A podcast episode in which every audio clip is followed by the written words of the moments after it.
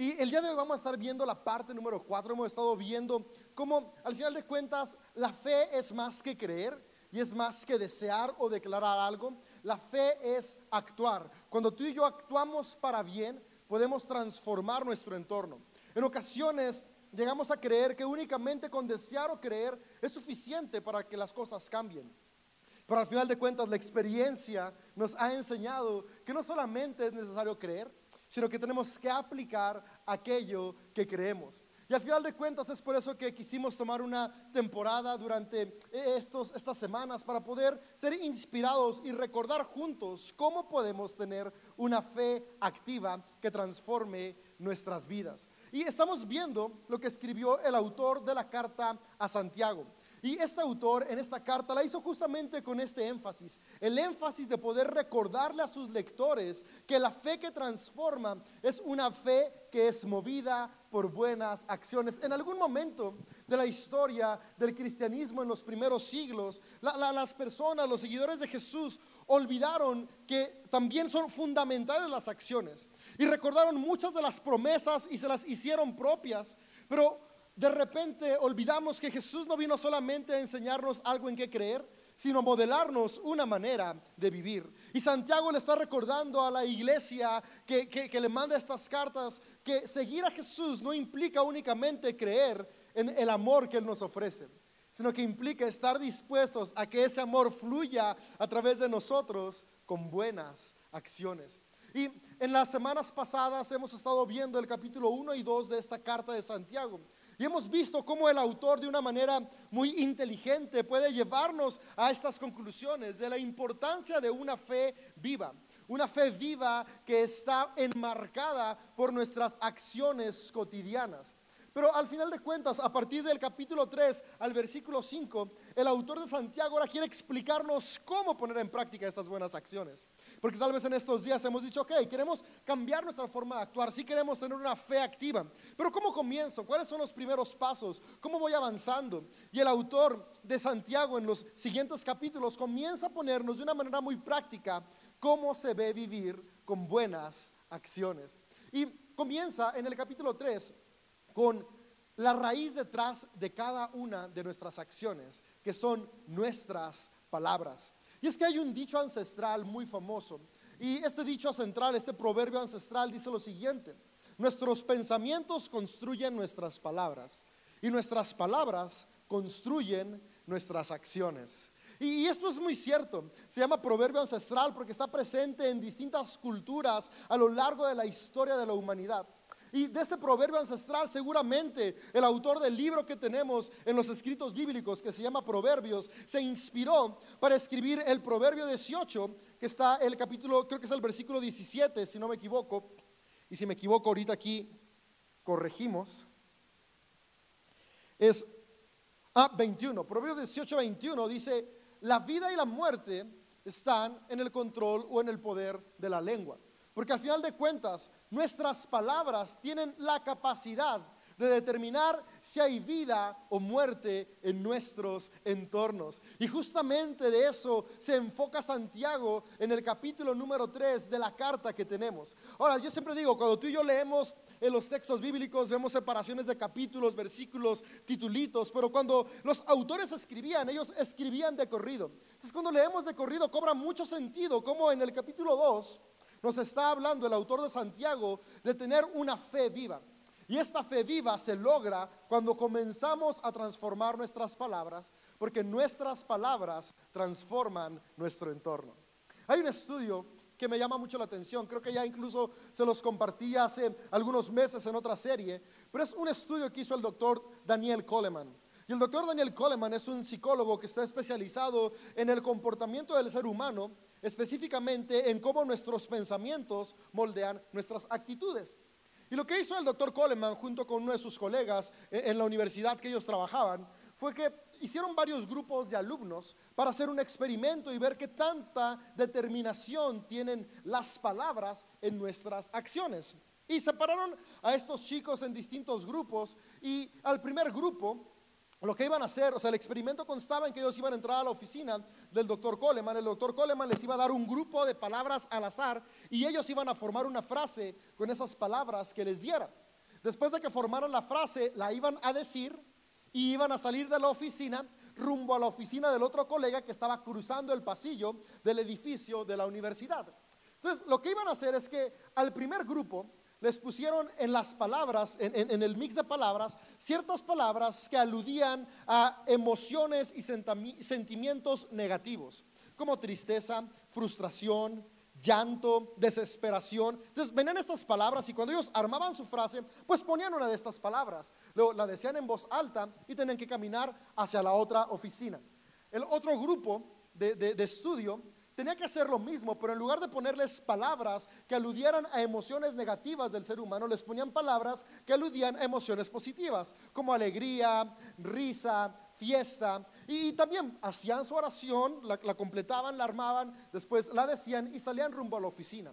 Y ellos estaban observando con algunas cámaras cuál era el comportamiento de los alumnos al ir de una oficina a otra. Y lo que pudieron notar es que todos los que escribían una frase del grupo que contenía palabras negativas avanzaban hacia la oficina con la cabeza hacia abajo, viendo hacia el piso. Y los que escribían frases con palabras positivas volteaban hacia arriba y caminaban con la frente en alto hasta llegar a la otra oficina.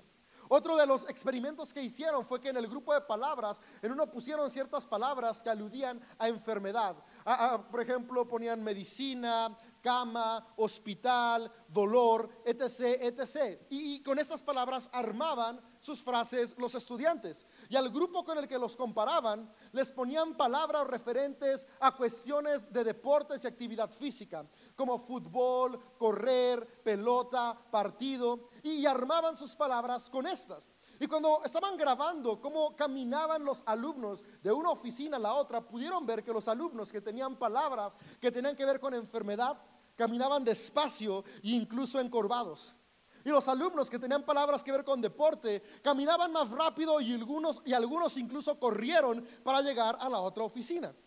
Y lo que ellos llegaron a la conclusión después de hacer más estudios con estos contrastes similares para poder ver cómo se modificaba el comportamiento, fue cómo nuestros pensamientos, que después son expresados en palabras, tienen un peso muy grande en la manera en la cual tú y yo actuamos en nuestro día a día.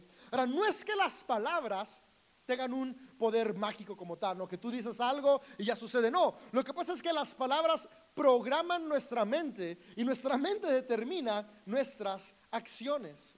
Y es por eso que Santiago, en el capítulo 3, cuando está comenzando a ponernos de una manera práctica cómo podemos vivir esta fe activa, comienza hablándonos sobre la importancia de nuestras palabras, porque nuestras palabras determinan el rumbo de nuestra vida. Y así como el doctor Coleman pudo demostrar en este estudio a lo largo de la historia, seres humanos se han dado cuenta de la gran influencia que tienen nuestras palabras. Y mi deseo el día de hoy es poder inspirarte a que juntos transformemos nuestras palabras a que sean palabras que catalizan una fe activa, es decir, nos llevan a actuar movidos por amor en cada una de las circunstancias de nuestra vida.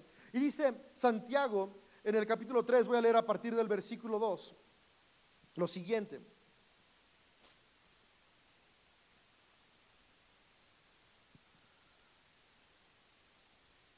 Es cierto que todos cometemos muchos errores, pero si pudiéramos dominar la lengua, seríamos perfectos, capaz de controlarnos en todo sentido.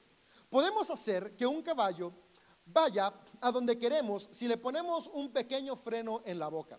También un pequeño timón hace que un enorme barco gire a donde desee el capitán por fuertes que sean los vientos. De la misma manera, la lengua es algo pequeño que pronuncia grandes discursos. Así también, una sola chispa puede incendiar todo un bosque. Y la lengua es una llama de fuego. Es un mundo entero de maldad que corrompe todo el cuerpo. Puede incendiar toda la vida porque el infierno mismo la enciende. El ser humano puede domar toda clase de animales, aves, reptiles y peces, pero nadie puede domar la lengua. Es maligna e incansable, llena de veneno mortal. A veces alaba a nuestro Señor y Padre y otras veces maldice a quienes Dios creó a su propia imagen. Y así, la bendición y la maldición salen de la misma boca. Sin duda, hermanos míos, esto no está bien. ¿Acaso puede brotar de un mismo manantial agua dulce y agua amarga? ¿Acaso una higuera puede dar aceitunas o una vid puede dar higos? No, como tampoco puede uno sacar agua dulce de un manantial salado. Voy a hacer una pausa ahí para comenzar a ver lo que nos está planteando el autor de esta carta. Y comienza a plantearnos la importancia de nuestras palabras. Y él hace referencias sobre la lengua. Ahora, algo importante cuando leemos es poder conocer el contexto que ellos tenían. El autor de Santiago habla de cómo la lengua es la que produce nuestras palabras, porque en el pensamiento de aquella época era lo que se creía, literalmente creían que la lengua era la que producía las palabras que expresábamos. Sin embargo, hoy en día sabemos que es nuestro pensamiento y la lengua nada más es el medio a través del cual se produce el lenguaje. Entonces, e, el autor lo que está diciendo cuando él habla de la lengua es nuestros pensamientos que después son hablados. Estas palabras, este lenguaje es fundamental porque tiene la capacidad de construir o de destruir. Y al final de cuentas utiliza varios ejemplos muy importantes para darnos a entender cómo es la vida cuando nuestra lengua no tiene control, es decir, cuando nuestras palabras no tienen control. Es decir, simplemente hablamos sin darnos cuenta si nuestras palabras están construyendo o están destruyendo. Y él dice algunas cosas que son interesantes para poder analizar y poder encontrar de qué manera podemos aplicarlo al día a día y a lo práctico de nuestra vida. Y lo, primero que, que yo puedo ver aquí es la importancia que le da a nuestras palabras. Y es que en ocasiones, cuando deseamos cambiar o cuando vemos que las cosas no están funcionando en nuestra vida, en nuestro carácter, en nuestras relaciones, en nuestros negocios, lo último que pensamos es tengo que cambiar la manera en la que hablo. Pensamos qué estrategias nuevas tenemos que aplicar, pensamos tal vez qué cosas de nuestro carácter hay que transformar y cosas buenas y válidas. Pero ignoramos esta parte fundamental que es nuestro lenguaje. Y el autor de Santiago pone unas metáforas muy buenas para darnos a entender la importancia que tienen las palabras en nuestro día a día. Y da la metáfora del freno del caballo. Por ejemplo, ¿alguien ha visto un freno de un caballo? Son súper pequeños a comparación del caballo. el caballo es un animal imponente, grande. A mí me encantan unos de una raza que se llama percherón. Eh, son hermosos esos caballos. Espero algún día poderme comprar uno si tengo tiempo para ir a andar en él, no, si no, ni para qué. Pero, son unos caballos enormes, súper bonitos, súper musculosos, pero tú les pones un freno que es de ese tamaño, o sea, cabe en mi mano el freno, circular, redondito, pequeño, al lado del caballo es nada. Sin embargo, bien colocado, este freno tiene la capacidad de controlar toda la fuerza del caballo a la voluntad del jinete. Lo que quiere decirnos Santiago es, nuestras palabras son así de pequeñas en comparación con el potencial humano que tenemos. Sin embargo, esas mismas palabras que tú y yo hacemos, que parecen nada contra todas las acciones que hacemos en nuestro día a día, son determinantes en si nuestras acciones construyen o destruyen. Y por eso después da el ejemplo del timón del barco, de nuevo, el timón hoy ya es muy distinto cómo se maneja la navegación, pero de nuevo, en la época que nos está escribiendo Santiago eran barcos enormes de madera y literalmente lo único que los controlaba era un timón. No había toda la tecnología hoy, que hay turbinas y distintas formas para poder controlar los barcos, pero e, este timoncito definía el rumbo del barco, aún sin importar los vientos. Este timón tenía la capacidad de que el barco fuera contracorriente si era bien dirigido y manejado. Y lo que una vez más nos dice es, ese mismo potencial tienen nuestras palabras, de dirigir nuestra vida, de dirigir hacia dónde vamos a ir caminando. Y de repente Santiago se nos va muy pesimista porque comienza a decirnos todo lo que puede pasar si no controlamos nuestras palabras. Ahora, Santiago, como muchas de las personas del siglo I, estaban muy influenciadas por una corriente de pensamiento helenista, es decir, los griegos, que, veían todo blanco o negro, ¿no? Entonces, de repente Santiago se nos va muy al extremo y dice, la lengua es súper mala, las palabras son malísimas, traen puro caos. Pero no es que las palabras sean malísimas y traigan puro caos, incluso él mismo, más adelante, nos lo muestra. Porque no es lo malo el lenguaje en sí, no es mala la palabra en sí, sino la intención detrás de la palabra. No es malo el lenguaje, no hay lenguaje bueno o malo. Lo bueno o malo es qué es lo que nos mueve a hablar. Yo puedo decir una misma palabra con una intención hiriente o con una intención que construye. Nuestro tono lo cambia todo. ¿No te han dicho a veces como de, no sé si me lo estás diciendo en sarcasmo o me lo estás diciendo como un halago? De repente alguien se equivoca y, ay, qué inteligente. Es una palabra buena, pero una intención negativa que lo que quieres hacer es hacer sentir mal a la persona. Y es lo que está diciendo Santiago, hey, cuando usamos intenciones negativas, nuestras palabras se vuelven caóticas. Y comienza a decirnos, son, son como fuego, son como una chispa. Y esa metáfora también me encanta. Porque una chispa produce combustión. Y la combustión puede estar de dos maneras, controlada o sin control. La combustión controlada es indispensable para nuestro día a día hoy. La combustión controlada produce energía que da movimiento. Nuestros automóviles pueden moverse porque hay una chispa controlada que permite el funcionamiento del motor. Hay energía eléctrica porque hay energía controlada, ya sea energía hidráulica, energía eólica o energía nuclear que está siendo controlada para que tú y yo disfrutemos de un beneficio. Cuando hay una chispa controlada, hay avance. Pero una chispa sin control trae caos. Y basta ver que hace una bachicha de cigarro en un bosque.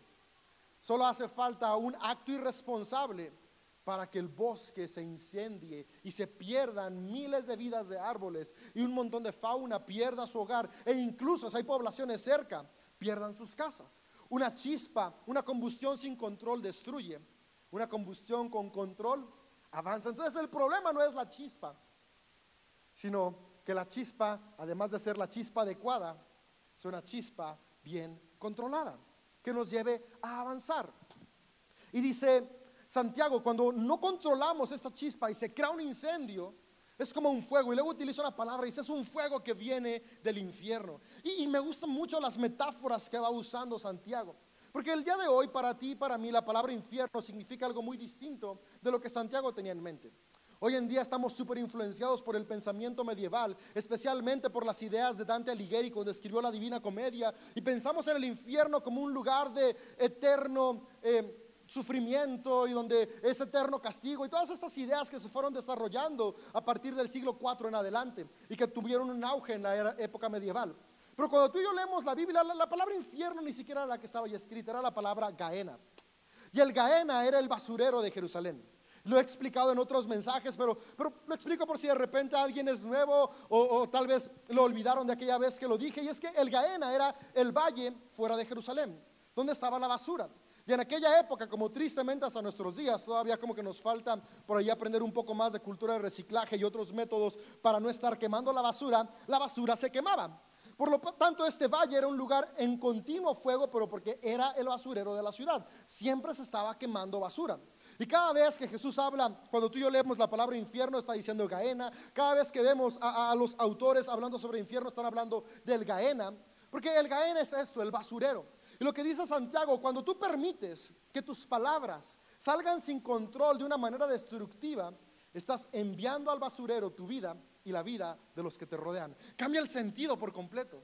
Porque nos permite ver que Santiago nos está hablando para el aquí y el ahora acciones que pueden transformar nuestro entorno. Que si no tomamos responsabilidad hoy, esta vida que el Creador nos dio para construir, podemos utilizarla para destruir. Esta vida que está diseñada para disfrutar, podemos utilizarla para vivir en amargura y depresión y amargar a los que nos rodean.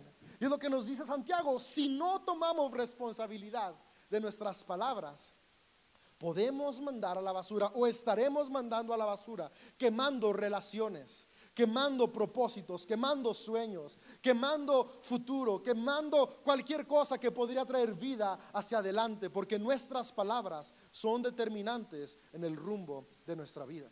Pero me decir, ok, entonces si son tan importantes las palabras, ¿qué es lo que tenemos que hacer? ¿Cómo podemos cambiar de, tener palabras que, que, traigan destrucción a palabras que construyan en nuestro entorno? Me encanta que Santiago también nos dice lo mismo. Y voy a leerte ahora a partir del verso 13 a terminar el capítulo. Y en el verso 13 dice lo siguiente, Santiago, hasta acá, gracias. Si ustedes son sabios y entienden los caminos de Dios, demuéstrenlo viviendo una vida honesta y haciendo buenas acciones con la humildad que proviene de la sabiduría. Pero si tienen envidias amargas y ambiciones egoístas en el corazón, no encubran la verdad con jactancia y mentiras, pues la envidia y el egoísmo no forman parte de la sabiduría que proviene de Dios. Dichas cosas son terrenales, puramente humanas y demoníacas, pues donde hay envidias y ambiciones egoístas, también habrá desorden y toda clase de maldad. Sin embargo, la sabiduría que proviene del cielo es ante todo pura y también ama la paz. Siempre es amable y dispuesta a ceder ante los demás. Está llena de compasión y buenas acciones. No muestra favoritismos y siempre es sincera. Y los que procuran la paz sembrarán semillas de paz y recogerán una cosecha de justicia. Me encanta cómo cierra e, e, e, esta parte de su mensaje, el autor de Santiago, haciendo una metáfora al sembrar. Porque al final de cuentas, como hemos visto en otros sermones pasados de esta serie, para los judíos ancestrales lo que significaba fe no era creer. Para ellos fe eran las acciones movidas por fidelidad en el presente para cosechar algo mejor en el futuro. Es por eso que constantemente hablan de la fe de los antepasados, porque ellos podían ver lo que habían hecho bien sus antepasados para ellos imitar hoy y dejar un mejor futuro para las generaciones que vienen. Y lo que Santiago nos dice es eso, con nuestras palabras, tú y yo hoy podemos sembrar algo mejor, podemos sembrar paz que cosechará justicia el día de mañana. Si queremos comenzar a transformar nuestras acciones, tenemos que comenzar a transformar nuestras palabras. Y aquí yo veo cuatro aspectos que nos van a ayudar a transformar de una manera práctica la manera en la que hablamos. Porque en esta segunda parte dice dos palabras claves para identificar aquellas intenciones que nos llevan a hablar de manera destructiva. Y habla de envidia y habla de egoísmo. Y es que cada palabra que destruye siempre viene movida de envidia y egoísmo. La envidia y el egoísmo nos llevan a lastimar incluso a aquellas personas que amamos.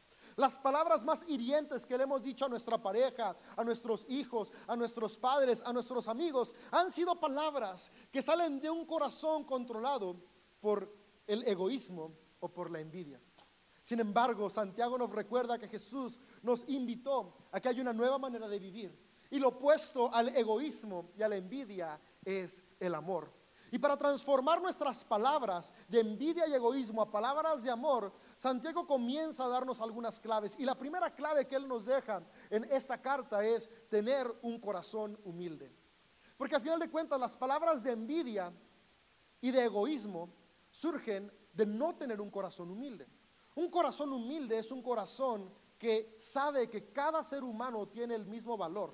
Porque no se trata de mi género, de mi identidad, de mis ideologías políticas, de mi educación o mi nivel socioeconómico. Se trata de que cada persona, todos y todas, desde el primer ser humano que existió hasta el último que exista, Estamos creados a imagen de Dios y eso es lo que nos da nuestro valor. Un corazón humilde puede ver a cada persona por igual. Y cuando tienes un corazón humilde, sabes que tu esposa vale lo mismo que tú, porque no importa si es mujer, tiene el mismo valor que tú. Y sabes que tu esposo vale igual que tú, porque aunque sea hombre, y los hombres tenemos fama de roncar más, vale igual que tú. Y cuando tienes a tus hijos, aunque tú tienes años de experiencia y si tú eres papá, eres mamá, cuando los ves con humildad, sabes que tienen el mismo valor que tú. Y cuando podemos vernos por igual, nuestro discurso comienza a cambiar. Porque la envidia es cuando veo a alguien más que yo. Me lleno de envidia y hablo palabras negativas. Egoísmo es cuando veo a los demás menos que yo. Me lleno de egoísmo y comienzo a hablar palabras destructivas. Pero humildad es realinearnos y recordar, hey, ni eres más ni eres menos. Todos estamos donde mismo. Y cuando comenzamos a vernos como Dios nos ve, comenzamos a poder cambiar la manera en la que hablamos con las personas a nuestro alrededor. Y nuestro discurso puede ser un discurso movido por amor. Qué distinto si simplemente comenzáramos a aplicar esto en nuestras familias y buscáramos que cada palabra que le decimos a nuestra esposa, a nuestro esposo, a nuestros hijos, a nuestros padres, sean palabras movidas por un corazón humilde. ¿Y, cómo puedo tener esa humildad? Podríamos decir, ¿no? Porque, porque claro, tal vez lo escuchamos y es como de, pues qué padre, pero en el día a día no es tan fácil. O sea, somos seres humanos y, y es muy fácil las dos cosas, que se nos suba y también que nos sintamos menos. E, es muy fácil que eso pase. Sin embargo, me encanta que Santiago nos, va poniendo como distintas claves que nos ayudan a ir una tras otra, porque la siguiente clave que él nos deja es que la sabiduría es una sabiduría divina, es decir, una sabiduría que viene del cielo. Y lo que va a alimentar la humildad es justamente esta sabiduría. Y lo que me encanta de la palabra sabiduría es que sabiduría es algo que implica al colectivo. La sabiduría es este conocimiento colectivo o esta energía divina colectiva que no tiene que ver con individuos, sino tiene que ver con comunidades. Y él dice que esta sabiduría viene del cielo, porque al final de cuentas lo que está hablando Santiago es del Espíritu Santo. Y algo que a mí me gusta mucho es recordar que el Espíritu Santo es el Espíritu de Dios en cada ser humano, que es lo que nos da vida. No es algo que algunos tienen y otros no, es algo que a todos se nos ha dado. Porque justamente como dice Génesis, lo que nos da vida es el aliento de Dios. Y este aliento de Dios, este espíritu de Dios, es el amor que viene del cielo y está en cada ser humano. Y cada vez que yo me siento menos, voy a recordar, dentro de mí está el amor de Dios. Y ese amor de Dios me recuerda que mi valor no está por lo que alguien tenga más, tal vez alguien es más inteligente, más exitoso, terminó más estudios. Yo no sé qué es lo que haga sentir, está más flaco que tú. Yo no sé qué puedas sentir, que te haga sentir menos, pero cuando recuerdas que hay amor en ti, puedes recordar que todo eso no es lo que da mi valor. Lo que da mi valor es que al igual que los que siento que están arriba de mí, están hechos a imagen de Dios, yo estoy hecho a imagen de Dios. Y la sabiduría divina me lleva a poder abrazar la humildad. Y lo mismo pasa cuando yo me siento superior a otros, cuando quiero comenzar a menospreciar, cuando quiero comenzar a oprimir, a dominar, a controlar, porque este control viene de ahí, de yo me siento superior. Es que yo soy el papá, por eso se hace como yo digo. Y no estoy diciendo que no tengan reglas en casa, ténganlas, pero con una intención de amor. No es porque yo digo, es porque quiero lo mejor para ti. Hasta cambia el tono de voz, cambia la expresión, cambia la forma. No es como de, porque yo soy el hombre de la casa y yo digo como es. No, no, no. Es, a ver, el matrimonio se forma de dos individuos y los dos contribuyen con el mismo valor y la misma importancia. Eh, eh, eh, para cuando yo me siento más que otros, también este amor divino me recuerda, hey, estas personas sobre las que yo me quiero imponer, sobre las que yo quiero dominar, también son creados y creadas a imagen de Dios. Son creados igual que yo. Por lo tanto, no tengo por qué oprimir a nadie. No tengo por qué someter a nadie. Juntos vamos a construir desde el amor de la mejor manera, con responsabilidad, pero siempre desde el amor. Sabiduría divina, recordar que es Dios en nosotros el que nos permite esta transformación de vivir con buenas acciones que comienzan con buenas palabras. Después dice la sabiduría colectiva. Cuando juntos podemos aprender unos de otros. Y tal vez tú dices, que yo no sé cómo hablar bien. A, mí me tocó crecer con unos padres que jamás dijeron palabras de afirmación, siempre eran palabras negativas. Yo, yo, ¿cómo le hago para hablarle mejor a mis hijos? ¿Cómo le hablo para hablarle mejor a mi esposa? Ahí entra la sabiduría colectiva. Somos un cuerpo, somos un equipo. Los seres humanos vivimos en tribu. Hay otras personas, busca otros hombres y mujeres que puedan ser un rol para inspirar tu vida y comenzar a modificar tus palabras por palabras que traen vida y esperanza a cada persona que está a nuestro alrededor. Y por último, otro tip que nos deja Santiago, y este me gusta bastante, porque es muy práctico, es, ¿cómo, cómo, voy a checar si mis palabras están siendo palabras que mueven a buenas acciones? Dos cosas. Voy a ver que sean palabras de paz y palabras de compasión. Las palabras de paz, nos dice el autor de Santiago, van movidas con amabilidad y aprender a ceder. Yo voy a cuidar cada vez que estoy hablando. Esto que estoy diciendo, lo estoy diciendo con amabilidad o sin amabilidad. Yo he aprendido, y un ejercicio que hago muy seguido es cuando estoy en los semáforos, en cada semáforo me quieren limpiar el parabrisas. Y obviamente no puedo que en cada semáforo me limpien el parabrisas. Y un día me di cuenta que estaba siendo muy áspero en la manera que les decía que no, no, no, no, no, no, no lo hagas. Y si le ponían era como de, te dije que no. Fue como de, eso no es sembrar la paz, ¿no? Y aprendí, no, no quiere decir que la siguiente vez que vengan voy a decir, ok, sí, límpialo en cada esquina, porque tampoco es sano. Hay que aprender a poner límites sanos. Pero yo puedo decirle a la persona que me quiere limpiar el parabrisas que yo no ocupo con amabilidad. No, joven, muchas gracias. Con una sonrisa.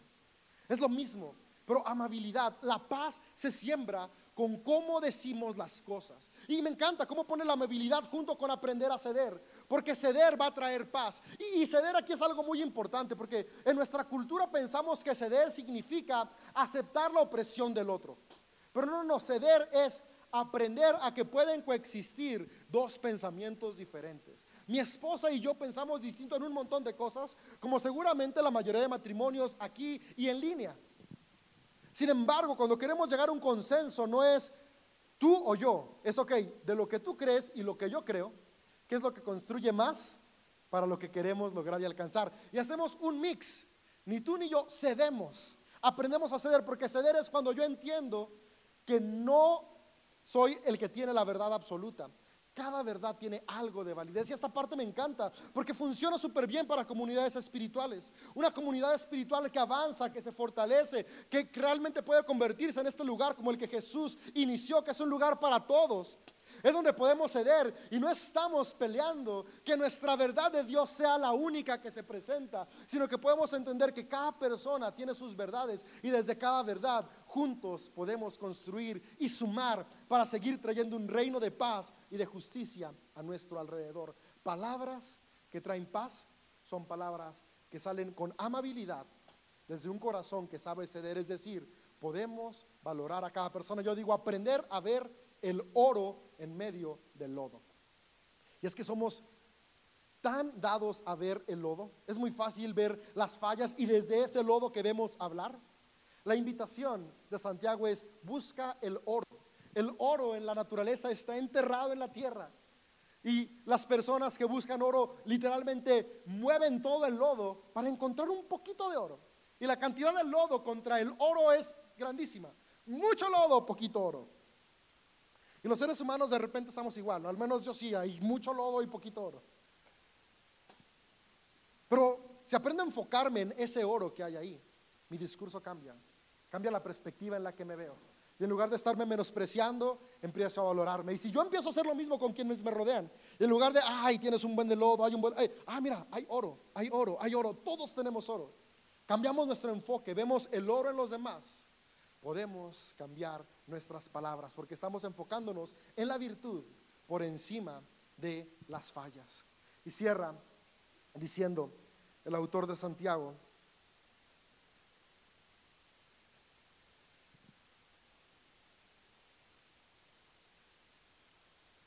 que estemos llenos de compasión, una compasión que no tiene favoritismo y que siempre es sincera.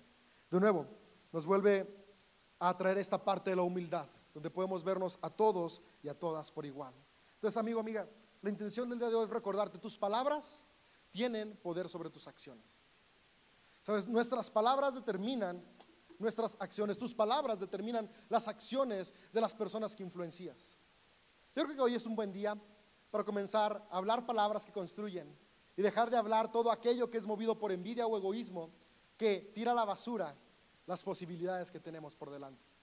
Sabes, matrimonios se han roto porque no hemos aprendido a controlar nuestras palabras. Relaciones de padres e hijos se han roto porque no hemos aprendido a controlar nuestras palabras. Si comenzamos con este pequeño timón, podremos capacitarnos cada día más y más y más para los siguientes retos que tenemos por delante para alcanzar la vida plena y abundante que Jesús nos ofrece. Comencemos a partir de hoy a hablar palabras que construyen sabiendo que somos amados para vivir amando.